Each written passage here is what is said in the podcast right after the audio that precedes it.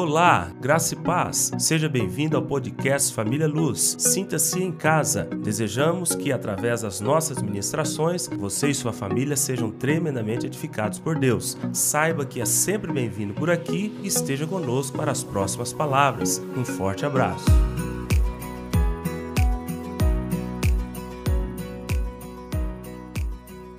Nós estamos falando a respeito de um tema chamado a conquista. Todos nós queremos conquistar alguma coisa. Só que nós estamos falando de uma conquista que vai mudar a sua vida. Ah, talvez a conquista profissional que, que norteia depois de você entrar. Vamos imaginar você o tempo inteiro desejando ser médico. Depois da residência você fala, agora eu sou médico. E a toda a sua vida agora vai ser norteada pela posição que você ocupa na sociedade. Então, isso é uma conquista. Ou você diz: Olha, eu sempre sonhei ter a minha empresa própria e conseguir colocar, sei lá, a minha ferragista, ela foi conquistada. Toda a família agora vai girar em torno dessa conquista, porque a educação dos filhos vai vir da, do lucro da ferragista, a, as lutas que virão, tudo vai ter a, envolvimento com essa ferragista, ou talvez é, conquistas é, é, emocionais. Você fala, não, eu quero conquistar é, a, garota fala, eu quero conquistar um homem que seja de Deus, um, homem responsável, eu quero construir família, mas eu quero fugir a todos os contornos que é, foi o meu passado, eu quero, eu quero constituir um novo legado, eu quero um homem que me honre, que nós formemos uma família, porque eu venho de uma família devastada por separações e por problemas. Essa é a sua grande conquista. E depois que você conquista isto, toda a sua vida vai ser norteada por essa conquista, o seu casamento. E realmente, se você colocou isso diante de Deus e trabalhou para que isso pudesse ser realizado, é uma grande conquista. E nós estamos falando de uma conquista do povo de Israel. O povo de Israel recebeu uma promessa há mais de 700 anos antes daquilo que nós estamos falando aqui. Eles receberam uma promessa a partir de Abraão, de que Deus iria dar uma terra que emana leite e mel, é uma maneira bíblica de dizer que era de muita fartura, de tudo que se queria tinha nesta, nesta região que seria apossadas por eles, uma, uma grande região que seria propriedade do povo de Israel.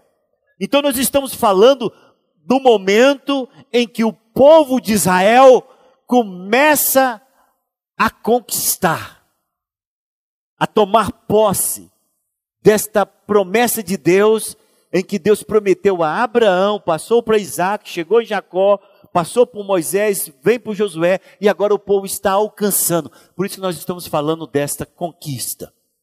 E nós estamos falando da primeira cidade que está sendo conquistada. Você fala, como que está sendo essa conquista? Em guerra. Em guerra. Eles estão tomando posse pela guerra. E a primeira cidade que eles estão tomando posse pela guerra se chama Jericó. Eu sei que você, pelo menos, já ouviu falar uma vez. Está tendo, eu falei que está, eu falei que está no TV Brasil, num canal de televisão está passando aí alguma coisa a respeito da, do Velho Testamento. Não sei se é uma repetição daquilo que a Record fez. E nesses tempos, nesses dias, está falando sobre a conquista de Jericó. É, TV Brasil, não é isso?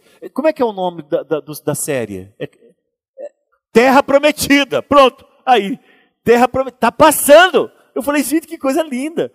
Eu não, não assisti nenhum capítulo, eu não, não, não consigo acompanhar. Ah, mas eu vi uma reportagemzinha. Foi exatamente no dia que nós começamos a falar sobre isso. Josué está lá tomando posse da terra prometida. Então, nós estamos falando sobre isso, amém? Bom, te localizei. Agora nós estamos falando como se fosse um filme, tá? Vou te localizar. Já viu quando você está assistindo um filme? Eu não gosto de assistir filme assim, mas sempre acontece. Aparece uma cena, aí você fala, nossa, vai ser pura ação. Aí dá uma nuvem assim e põe assim, três anos antes. Ou sete dias antes. Por quê? Porque agora eles fazem um interregno naquilo que você viu e vai mostrar o que aconteceu para chegar naquela cena. Então nós vamos, nós estamos lendo um texto e eu falei para os irmãos, congela, congela os irmãos congelaram. Agora nós vamos saber como tudo aconteceu para chegar aqui em que Josué está tendo essa experiência tremenda com Deus e depois nós vamos dar o passo final para a conquista. Beleza? Então, é isso que está acontecendo. E o texto que nós estamos lendo sempre para começar é o texto em que, que Josué está olhando esta cena e depois eu falo para congelar e nós vamos voltar o tempo para saber o que aconteceu até chegar aqui, tá ok? Josué capítulo 5, a partir do versículo 13. Você está ao lado de um visitante? Abra a tua Bíblia. Josué é o sexto livro do Velho Testamento, Gênesis, Levítico, Número, Deuteronômio. Josué é o sexto livro do Velho Testamento, em que você abra e entrega para a pessoa que está visitando para ela ler. Achou aí? Então vou ler com você, visitante. Estando Josué ao pé de Jericó, versículo 13 do capítulo 5 de Josué. Levantou os olhos e olhou. Eis que se achava em pé diante dele um homem que trazia na mão uma espada nua. Chegou-se Josué a ele e lhe disse: És tu dos nossos ou dos nossos adversários? Respondeu ele: Não, sou príncipe do exército do Senhor e acabo de chegar. Então Josué se prostrou com o rosto em terra e o adorou. E disse-lhe: Que diz meu senhor a seu servo? Respondeu o príncipe do exército do Senhor a Josué: Descalça as sandálias dos pés, porque o lugar em que estás é santo.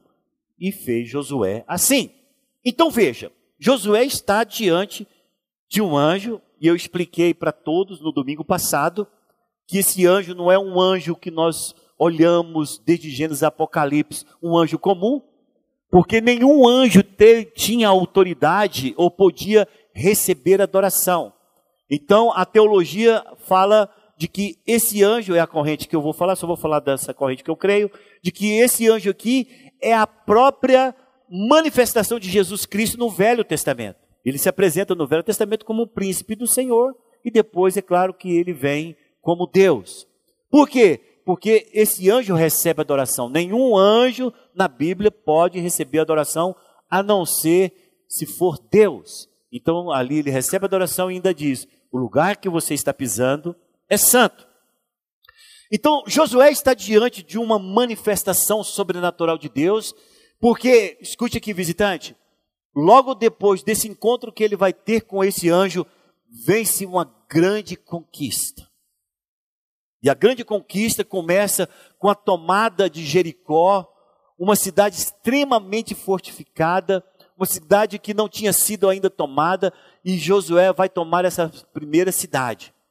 Aí eu falei para os irmãos: congela essa cena, porque nós vamos agora saber como que um homem como Josué, comedor de feijão como eu, pode ter uma manifestação tão sobrenatural como esta e ter as conquistas que teve. O que aconteceu com Josué para que ele pudesse ter a autoridade e ter agora a, a maravilha manifesta em sua vida desta forma. Por que isso? Então, eu comecei com Josué lá no, no Egito, porque Josué está saindo com Moisés, uma leva de mais de 3 milhões de pessoas, em que Deus, com sua mão poderosa, tira esse povo do Egito. E eu explicava que a Bíblia trabalha muito com tipologia. É aquilo que aponta para algo, aquilo que sombreia algo, aquilo que fala de algo, sempre como uma simbologia. E nós explicávamos que ah, o Egito aponta para o mundo e Faraó aponta para Satanás. O mundo e Satanás, o sistema e quem o, o domina. Deus tirou aquele povo do Egito e os colocou diante do Mar Vermelho. O Mar Vermelho tipifica o sangue de Jesus, que nos purifica de todo pecado. E o Mar Vermelho aponta para o nosso batismo nas águas, onde morre o velho homem e nasce uma nova criatura. Esse povo então atravessa o Mar Vermelho, que significa uma demonstração clara de que o inimigo não tem mais poder sobre mim. Ele existe, mas ele não tem mais poder sobre mim, porque eu atravessei o Mar Vermelho para uma nova vida. E a tipologia foi essa: quando Faraó tentou atravessar o Mar Vermelho com seus cavalarianos, ele foi morto no Mar Vermelho afogado, porque as águas voltaram na sua força total. Então, quando o povo de Israel sai do Mar Vermelho, libertos pela mão poderosa de Deus do Egito, eles são colocados no deserto. Eles passam 40 anos no deserto. E eu explicava para os irmãos que isso aponta, isso tipifica o nosso deserto espiritual, o momento em que nós somos tratados agora, não da velha criação, somos tratados de nós mesmos, os nossos traumas, os nossos complexos, os nossos conflitos, as fortalezas estabelecidas, as escolhas erradas, o caráter mal formado. É no deserto que somos talhados para é, uma nova vida. Depois que esse povo passa pelo deserto, acontece algo tremendo. A, a palavra diz que o Jordão estava transbordando em todas as suas ribanceiras, ou seja, era momento das águas. Ah, o rio estava grande, não era aquele rego que você vê hoje nas filmagens sobre o Rio Jordão. Era um senhor rio, grande. E a palavra diz que Deus então segura o leito desse rio em uma determinada região, de maneira que todo o povo passa com pé seco, atravessando o Jordão para a conquista da terra prometida. Mas algo tremendo acontece ali. O Senhor diz para Josué, fala para ele da seguinte forma: olha, quem primeiro vai pisar as águas são aqueles que estão carregando a arca da presença de Deus nos ombros. Quando eles colocarem a planta dos pés nas águas, as águas se repartirão. Só que eles irão entrar, mas eles não irão atravessar o Rio Jordão. Eles vão permanecer no meio do Rio Jordão, até que toda a nação passe em pé enxuto na frente deles e atravesse para o outro lado. Isso tem um significado. Isso tem significados tremendos. Isso aqui, só isso aqui daria um, outra mensagem. Por quê? A primeira coisa que eu vou falar e não vou entrar em profundidade é para que os outros tenham vida, alguém tem que viver a morte. Isso eu não vou falar.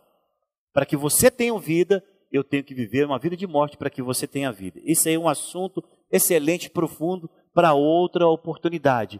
Mas o que eu quero mostrar é que a arca ficou até que todos passaram em pé seco para simbolizar de que tudo aquilo que Deus havia prometido para o povo de Israel e a maneira como Deus iria fazer era Deus presente em meio à circunstância. Preste atenção. Não importa o que você esteja passando, não importa a dificuldade, não importa a tribulação, Deus estará lá com você, lá no meio, porque a arca era a arca da presença. Deus está no meio com você, e Ele vai estar no meio até que você seja colocado a salvo. Isso que eu vou falar somente isso. Mas Deus fala algo mais forte para Josué. Ele fala: Josué, do meio do Jordão, você vai pegar os príncipes do povo de Israel e cada um vai pegar um pedaço de rocha lá do meio do Jordão. Você pede para esses responsáveis pegar só do cada príncipe de cada tribo pegue uma pedra só, Josué, lá do meio do Jordão. Pega lá. E quando vocês atravessarem com o pé em seco, depois que voltar todo lugar lá nas águas normais, distante das águas, vocês irão fazer um monumento com essas doze pedras que foram tiradas de lá. Quando vossos filhos perguntarem: o que, que é isso? Por que, que vocês fizeram esse amontoado de pedra?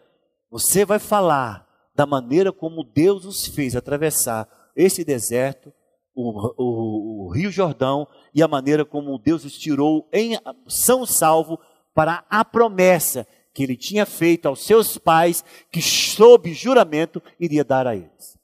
Do que que isso fala, pastor? Isso fala daquilo que eu falei no domingo passado, das marcas, que me faz lembrar o meu tempo de deserto e a maneira agora como eu vou conduzir a minha vida depois de atravessar o deserto e entender que o meu velho caráter, meus velhos costumes, todos eles têm que ficar para trás e eu então caminhar com uma vida nova. É aquilo que nós já lemos esse versículo centenas de vezes, esquecendo-me das coisas que para trás ficam e avançando para aquelas que diante de mim estão, eu prossigo para o alvo, para o prêmio da soberana vocação em Cristo Jesus. Todos estão entendendo? Diz amém. Bom, tudo bem. Então eles atravessaram. Quando eles atravessam o Jordão, o Senhor fala para eles o seguinte: agora, é, antes de vocês terem a grande conquista, e agora isso aqui, você vai entrar comigo de cabeça, visitante antes de vocês terminarem, a, antes de vocês começarem a grande conquista, eu quero que você faça faca de pedra e que você passe a circuncidar todos os homens que irão possuir a terra. De mamana caducando. E aí então Josué faz faca de pedra e circuncida. Eu explico para você o que é essa circuncisão. É a mesma coisa que hoje seria a operação de fimose. Mas eu falava. A operação de fimose hoje, você leva o garoto lá, está o prepúcio dele colado na glande do pênis, ele vai ao médico, coloca anestesia, tem asepsia, tem analgésico, a criança nem percebe que foi um dia feito a fimose nele, que na Bíblia chama de circuncisão. Mas não, lá era na pedra, meu amigo. Puxava aquele couro e ralava aquilo na pedra para você ter Deus. Só de, só de falar, ah, meu Deus, só de falar, Senhor, eu peço misericórdia. Tudo bem, estou brincando. Todos os homens foram circuncidados. Aí você pergunta para mim, por que pedra, pastor? Porque, irmãos, tinha espada. Espada malada na época. Eles tinham espada que cortava fio de cabelo, se quisesse, aí. Você acha que aquele povo todo no deserto, depois de tanta guerra, não sabia molar uma espada? Um canivete? Uma faca? Ô, ô, ô, Josué, vamos cortar esse trem mais rápido, assim, ó, tal, de uma vez, assim, no piscar de olho. O Senhor falou que não pode ser assim. Tem que ser com que a faca, olha, isso não tem corte, Josué. Isso não tem corte, Josué. Como é que você vai fazer isso comigo? Vou. Tem que, senão você não entra na conquista. Vai cortar com pedra, cara. Tanta espada que a gente tem. Eu tenho um canivete em casa que eu faço a barba com ele, o cara conversando com Josué. O Senhor falou pedra nós vamos fazer com pedra. Aí você pergunta, meu Deus, isso é muita coisa. Na aliança que Deus faz com o homem, não pode ter elementos humanos.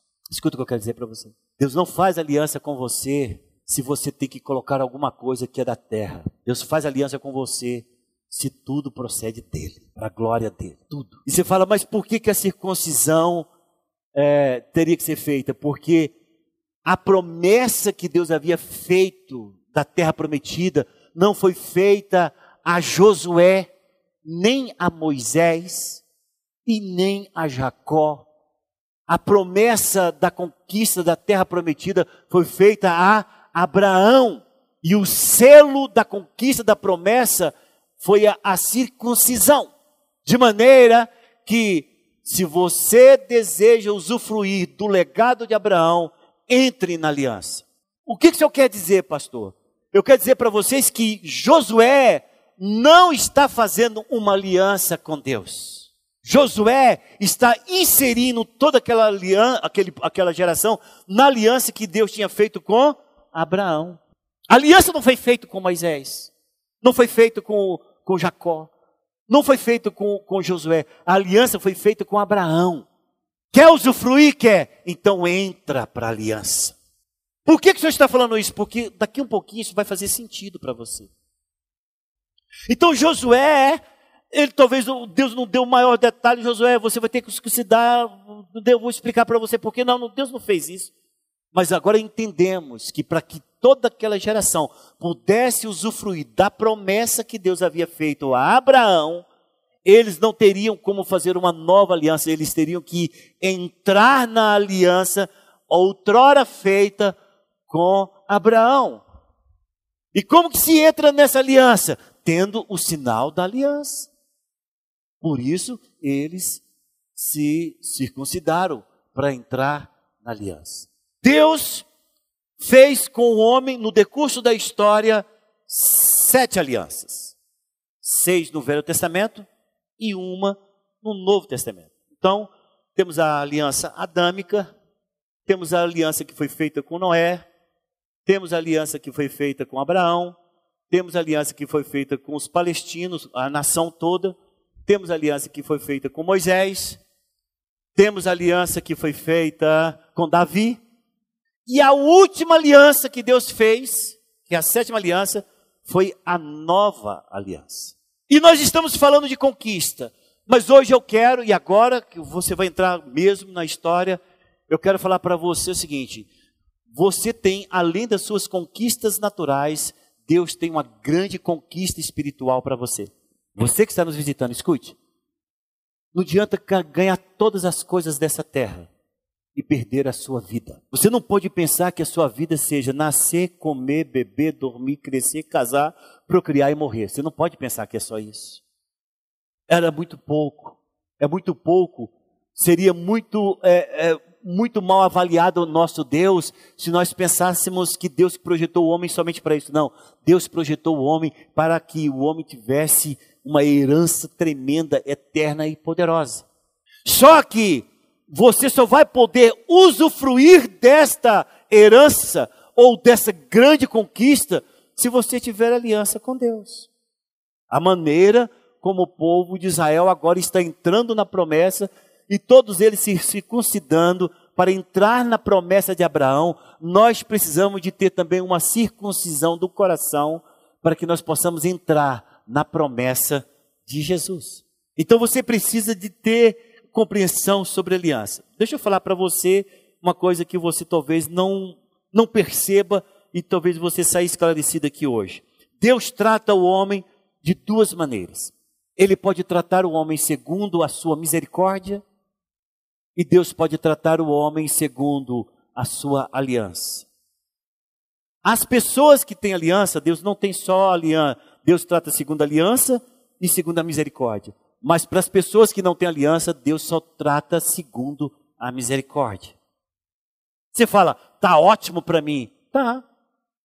Porque a misericórdia de Deus é tão grande que nós não somos consumidos. A misericórdia de Deus é tão boa que o sol brilha para todos. A misericórdia de Deus é tão boa que a chuva cai sobre todos. A misericórdia de Deus é tão boa porque a ciência que temos cura a todos. Mas só que chega em momentos especiais em que você tem que ser tratado segundo a aliança, e isso agora vá, vamos trabalhar com algo mais importante do que seja o presente. Eu quero falar para você do futuro. Para onde você vai depois que isso tudo acabar? Para onde você vai passar a sua eternidade depois que isso tudo acabar? Porque enquanto você estiver na terra, você pode claramente usufruir da misericórdia de Deus. Mas quando você estiver partindo dessa terra, não tem jeito, a misericórdia não salva. O que salva é a aliança. Pode ser que nós tenhamos algumas pessoas do lado da época de Josué que falassem: não vou entrar na faca. Não entraram na promessa. Não participaram da conquista. Porque Deus só trata com seu povo segundo a aliança. E é interessante que ele, quando faz aliança, ele fala, é meu povo. Por que, que ele fala meu povo? Porque tem, existe um povo que não é dele. Qual o povo que não é dele? Aquele que não tem aliança com ele. Eu coloquei aqui um versículo interessante, que é Êxodo capítulo 3, quando ele está falando sobre a libertação. Pode deixar que eu leio para você, eu não anotei esse versículo aqui no meu papel, mas ele está aqui na Bíblia. Êxodo capítulo 3, quando ele fala sobre o meu povo que está lá no Egito. Êxodo capítulo 3, versículo 7 diz: Disse ainda o Senhor: Certamente vi a aflição do meu povo que está no Egito. Peraí, gente, mas o mundo todo é dele. Por que, que ele tem que falar que só o Egito não é povo dele? Não. Ele tem o povo dele no meio do mundo e ele chama meu povo, porque esse povo tem aliança com ele. E ele diz aqui no versículo 7: Certamente vi a aflição do meu povo que está no Egito e ouvi o seu clamor por causa dos seus exatores. Conheço-lhe o sofrimento. Eu quero, eu quero falar sobre isso, de que na realidade você precisa de ter uma aliança com Deus para que você possa experimentar uma vida eterna com Ele. Você fala, pastor, o senhor falou sobre as sete alianças, deixa o Velho Testamento. Vamos somente para o novo. Aonde está estabelecido a nova aliança? Agora eu quero que você abra sua Bíblia no Evangelho de Mateus, capítulo 26. Eu anotei, já perdi aqui. Peraí, só um A partir do versículo 26. 26, 26. Enquanto comiam, tomou Jesus um pão e, abençoando-o, partiu e deu aos discípulos, dizendo: Tomai e comei, isto é o meu corpo Está começando a inaugurar uma aliança aqui. O povo está assustado, igual vocês estão olhando para mim assim. O que, que ele vai falar? O que, que é isso? O que está acontecendo aqui? A seguir, tomou um cálice e, tendo dado graças, o deu aos discípulos, dizendo: Bebei deles todos, porque isto é o meu sangue, o sangue da nova aliança, derramado em favor de muitos para a remissão de pecados. E digo-vos que, desta hora em diante, não beberei deste fruto da videira, até aquele dia em que eu hei de beber novo convosco, no reino do meu Pai. E tendo cantado o hino, saíram, o monte, saíram para o monte das oliveiras. Deus faz uma aliança. Deus faz aliança com aquele grupo que está ali, mas não é somente aquele grupo, porque todos vão participar dessa nova aliança e ali é estabelecido a nova aliança. O que, que é uma aliança, pastor? Uma aliança é um acordo feito entre duas pessoas que se conhecem. Por isso tem um namoro antes do casamento. aliança é feito entre duas pessoas que se conhecem, em que ambas carecem uma da outra, precisam uma da outra, ou daquilo que está sendo acordado, e as duas têm direitos e deveres naquele acordo que está sendo feito. Isso se chama aliança. Já fiz muitos casamentos, tem muitos anos que eu não faço casamento, mas já fiz muitos casamentos. E todo momento do casamento eu sempre falo para as pessoas. Antigamente eu falava e as pessoas repetiam, depois eu falei, isso é muito falso, eu quero que a pessoa mesmo fale. E a pessoa prepara então sobre o seu compromisso que ele está fazendo com aquela pessoa naquele momento. Então, muitos chegam e falam, eu me comprometo, te amar, te respeitar, ser, ser, ser teu suporte, ser teu amparo, na briga, na, na alegria, na tristeza, na dor, onde for, eu quero. Faz a promessa e depois pega e coloca o anel. Aí você põe a aliança. Essa aliança não chama aliança, isso aqui chama anel.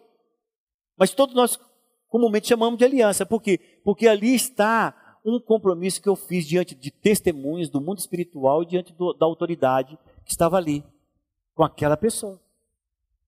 Isso é uma aliança. Quando o Senhor te chama para uma aliança, primeiro, Ele quer te conhecer e você precisa conhecê-lo e vocês fazerem uma aliança em que Ele tem coisas para dar e você tem coisas para dar.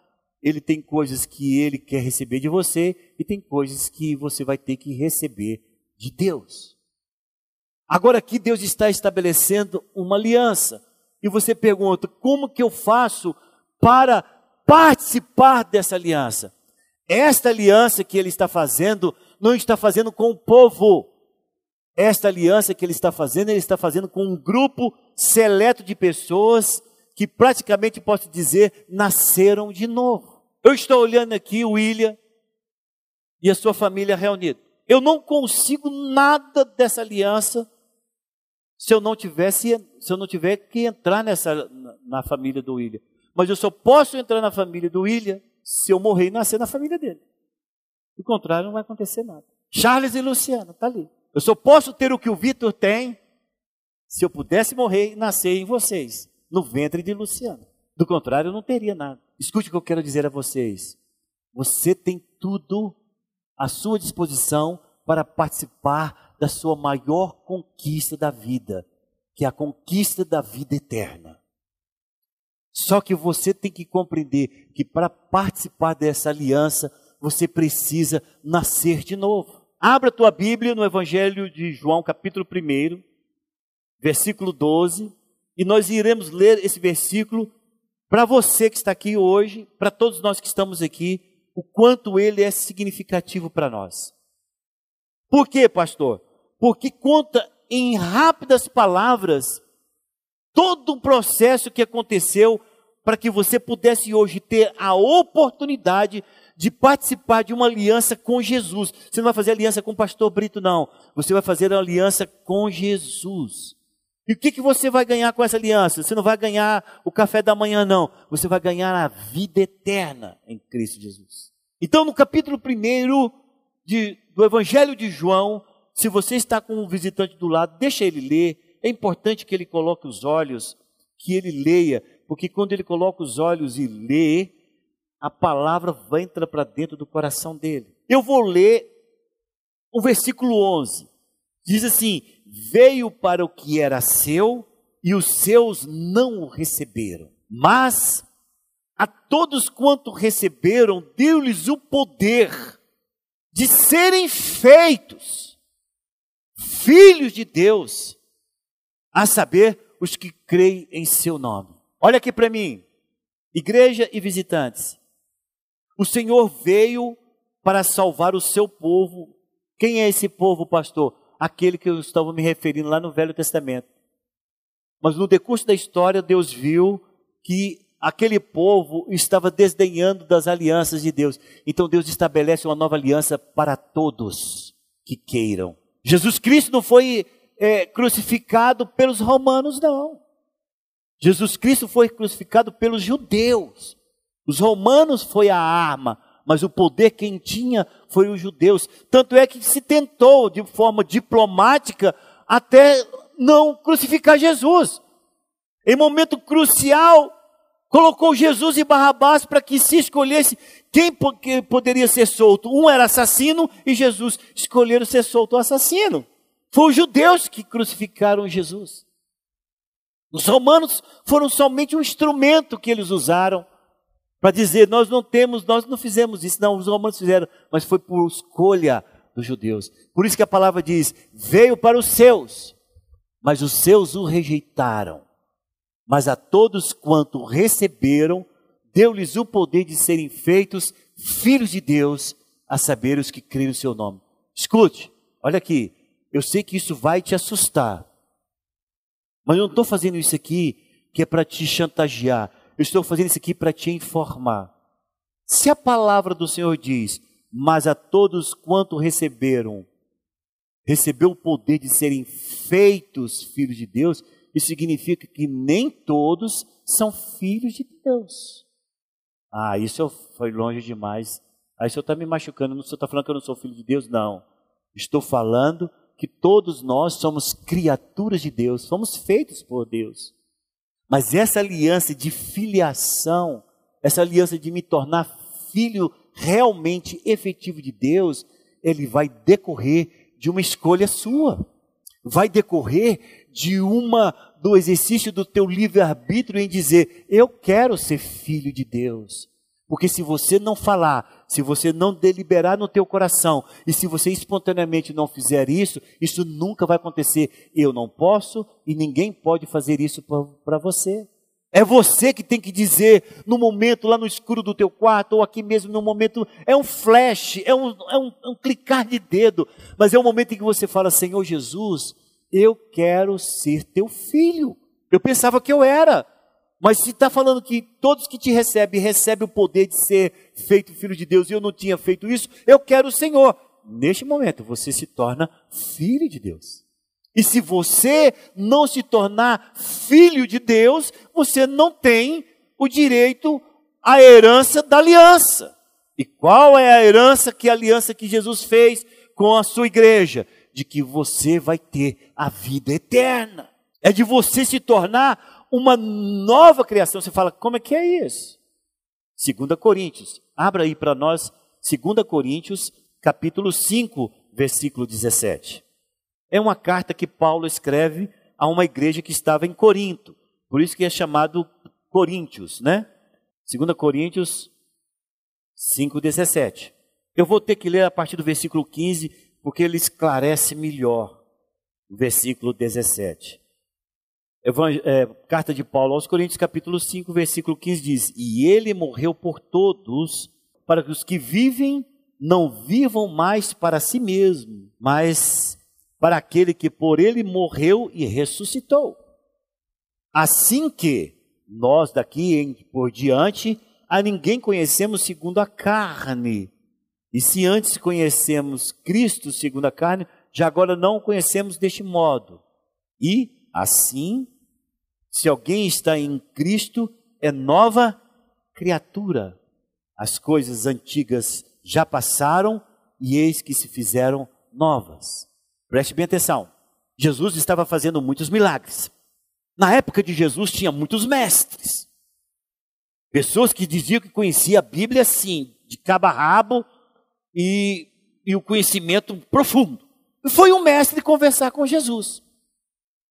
Foi de noite, para que ninguém visse. E ele chegou e falou: Jesus, desculpa o incômodo aí. Eu falei, tudo bem, pode falar. Como é que é esse negócio que o senhor está falando aí de de nascer de novo, de vida eterna, de, de, de, de coisas que, sobrenaturais. O Senhor falou: Olha, você não vai entender nada do que eu estou falando se você não nascer de novo. Aí aquele conhecedor, aquele mestre, falou: Cara do céu, agora eu entrei em parafuso. Aí ele pergunta para Jesus: Mas como pode? O homem sendo velho entrar no ventre da sua mãe e nascer de novo. Ele falou: Não, não é esse tipo de nascimento. Eu estou falando para você que você tem que nascer espiritualmente. Se você não nascer espiritualmente novamente, você não pode ver o reino de Deus. Você não vai entender o reino de Deus. Você não vai compreender o reino de Deus. Então escute aqui, visitante, eu não estou falando para você de que a sua vida você vai ter que parar de fazer coisas, não, agora vou colocar, vou ter que andar de terra. Não, não é nada disso. Eu estou falando para você que você precisa compreender que toda esta vida que você viveu dentro deste mundo, ela não te capacita para herdar e ter aliança com Deus ter uma grande conquista chamada vida eterna. Mas que uma palavra tua e uma decisão tua te coloca num nível e numa esfera espiritual que você nunca experimentou antes e você vai começar a ter revelação de coisas que você nunca teve, porque a revelação da palavra é para aqueles que nascem de novo.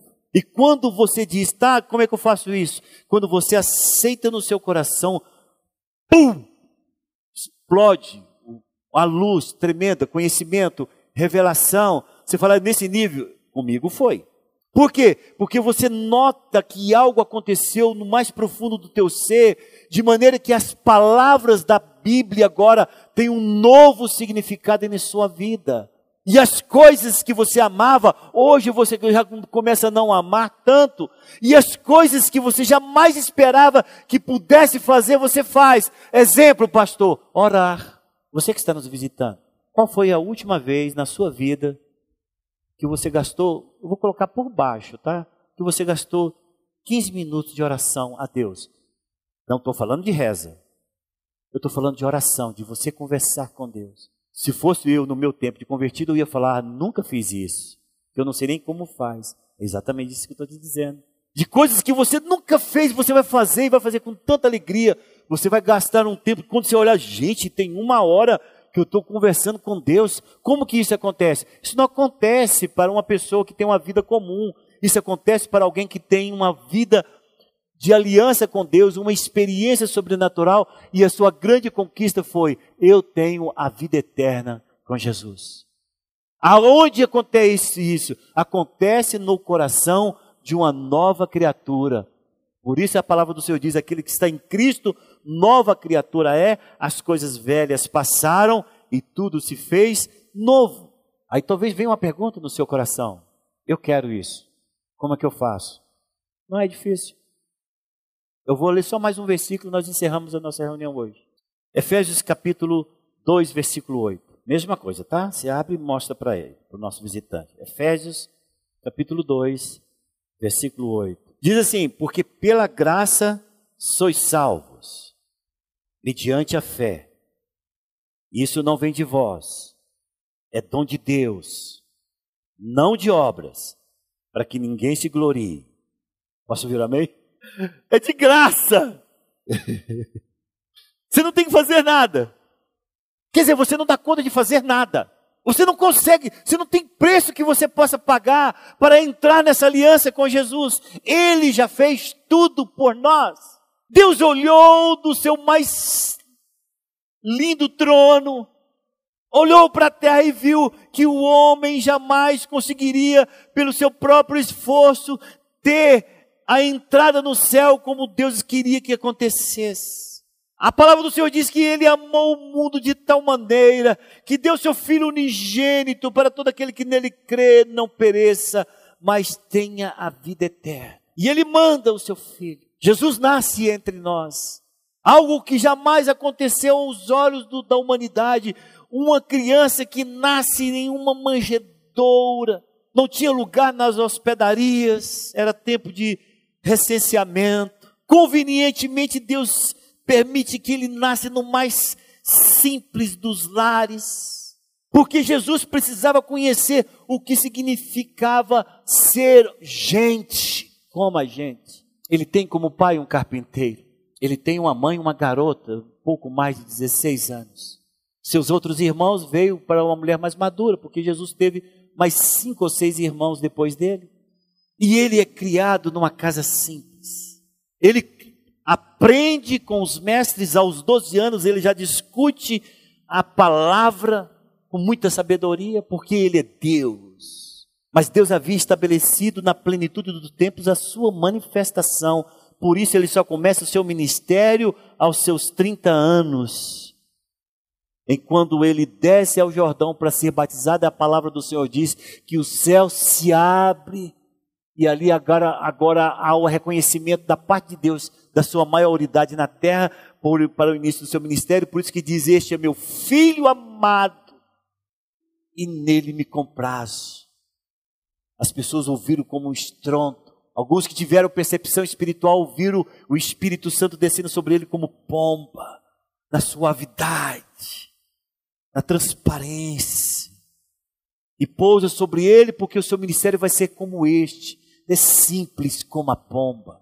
E ele veio com o único propósito de inserir em uma aliança eterna que Deus tem com o seu povo. E ele passa a viver no meio desse povo.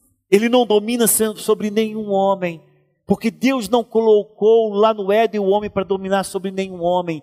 Ele domina sobre toda a criação, ele domina sobre toda a natureza. Veja os milagres de Jesus. Ele domina sobre o mundo espiritual do mal, ele diz: sai, você não pode fazer mal mais a essa criança. Ele domina sobre os mares porque foi ele que criou. Ele diz: Acalma-te, porque foi eu que te formei. Ele faz o milagre de Pedro achar num trilhões de peixes do mundo um peixe que está engasgado com uma moeda que serviria para um propósito. E ele diz: Peixe, espere até que Pedro lance o anzol e vai nele, porque eu preciso do seu propósito sendo cumprido na terra, porque eu mando em vocês. Deus manda a tempestade cessar, ele manda o mar se acalmar, ele diz para uma figueira secar, mas você não vê ele falando e dominando sobre o homem, porque ao homem compete, se desejar fazer aliança com ele, fazer de livre e espontânea vontade. Em um determinado momento ele dá uma, uma palavra dura, não macia como essa que eu estou dando. Ele dá uma palavra dura. Ele fala sobre o preço do discipulado. Ele fala sobre a questão da perseguição. Ele fala como as pessoas teriam que se abrir mão delas mesmas se elas quisessem servir e participar dessa aliança. E a palavra diz: muitos saem, está no Evangelho de João. E ele olha para os discípulos e diz: Vocês não vão, não? Ele falou: Pedro fala: Para onde iremos nós, Senhor? Se somente tu tens as palavras de vida eterna. Pedro compreende que ele precisa estar aliançado ele precisa estar participante desse, dessa aliança.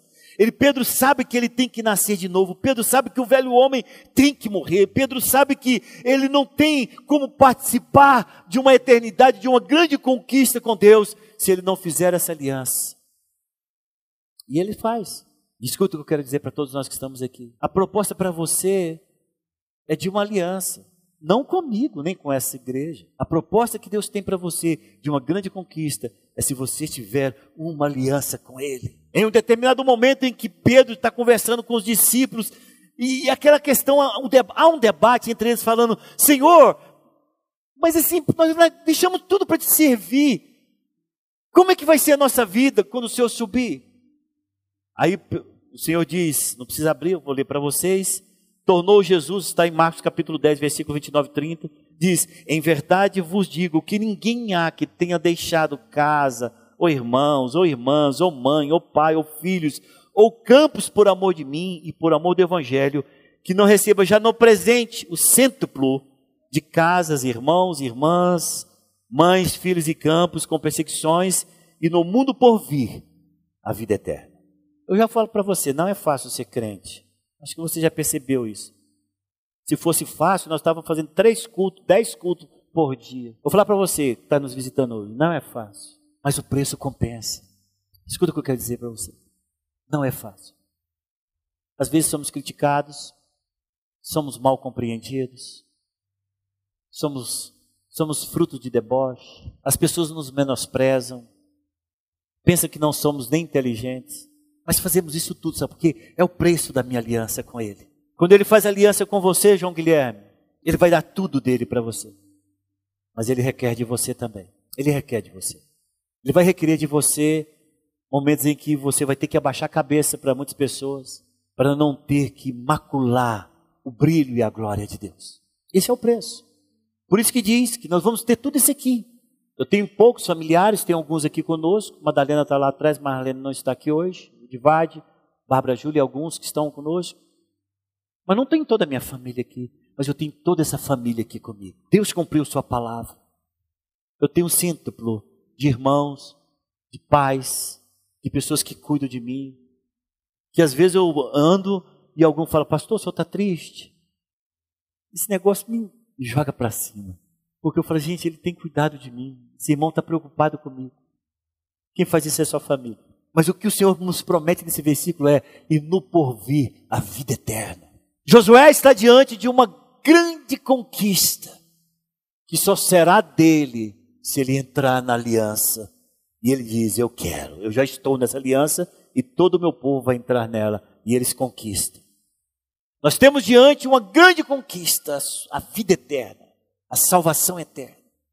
E você só pode participar dessa grande conquista se você tiver uma aliança com Jesus Cristo, aquele que morreu na cruz e se entregou em nosso favor. Eu quero tanto que você compreenda como eu compreendi essa mensagem, de que você precisa de fazer uma aliança com Jesus. Eu quero tanto que você entenda que não é forçado, que nós não estamos te forçando, mas alguém tem que falar sobre isso para você.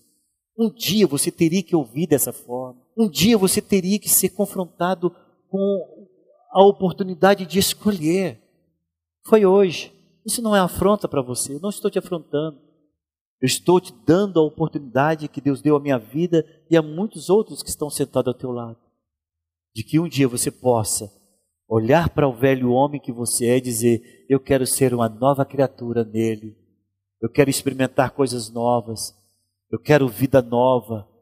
Eu quero ter esperança de um futuro maior e melhor do que este.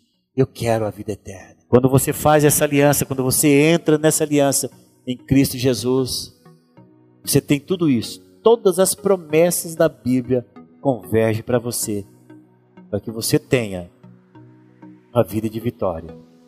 Em nome de Jesus. Posso ver amém?